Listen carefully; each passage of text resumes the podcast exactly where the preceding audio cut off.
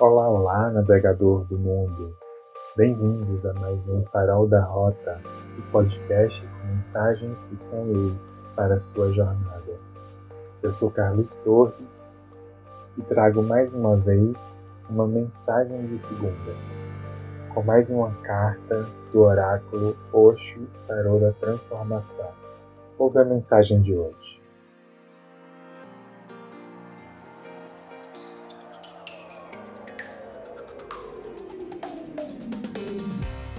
Sinceridade.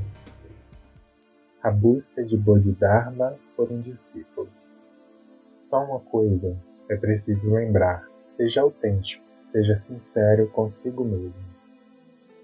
Declare a sua verdade, custe o que custar, mesmo que corra risco de vida, arrisque, porque a verdade é muito mais valiosa do que qualquer outra coisa, pois a verdade é a verdadeira vida. Eu me lembro de Bodhidharma, que introduziu o Zen na China. O imperador tinha ido recebê-lo na fronteira, e, se houvesse outra pessoa no lugar de Bodhidharma, o imperador teria cortado a cabeça dela, pois ela estaria se comportando de um modo muito descortês. O imperador já tinha erigido centenas de templos, encomendado milhares de estátuas de Buda, Milhares de eruditos traduziam continuamente as palavras de Buda do Pali para o chinês, e centenas de milhares de monges budistas eram sustentados pelo imperador. Ele já tinha feito muito pelo budismo na China. Obviamente, achava que seria muito elogiado, por isso disse: Fiz todas essas coisas. O que acha? Acha que isso faz de mim um homem virtuoso? Bodhidharma disse: Virtuoso, seu idiota. E ele disse isso na frente de toda a corte, porque o imperador estava acompanhado de toda a corte. O silêncio foi geral e ele continuou: Você vai direto para o inferno. O imperador não conseguia entender. Ele disse: Não entendo porque você está com tanta raiva. Bodhidharma respondeu: Você está destruindo o mundo vivo e sustentando esses eruditos, que nada têm a contribuir com a consciência das pessoas. E ainda tem coragem de perguntar se está sendo virtuoso? Você vai para o inferno.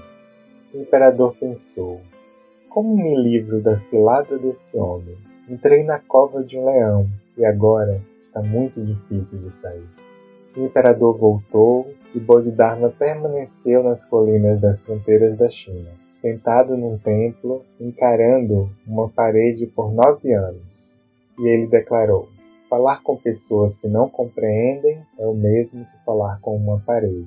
Mas ao falar com uma parede, pelo menos tenho o consolo de saber que ela é só uma parede. Só vou virar o rosto quando chegar alguém que seja digno de ouvir a palavra viva.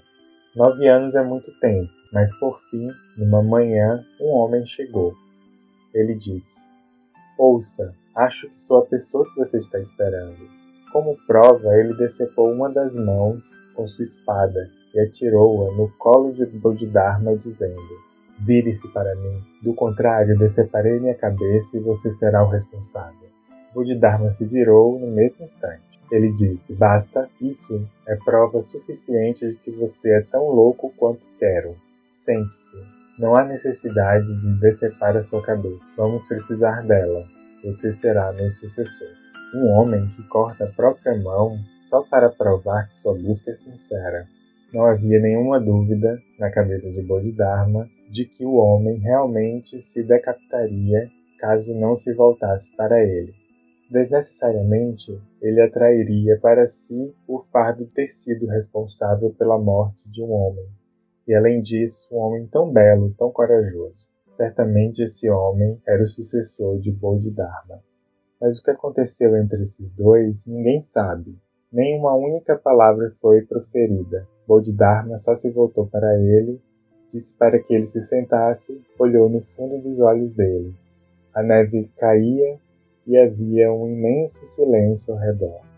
Nenhuma única pergunta foi feita, nenhuma única resposta foi dada, mas alguma coisa deve ter ocorrido. Do contrário, Bodhidharma não teria escolhido esse homem como seu discípulo. Oi, navegador, e essa foi a mensagem de hoje. Até o próximo Mensagem de Segunda. Abraços de luz.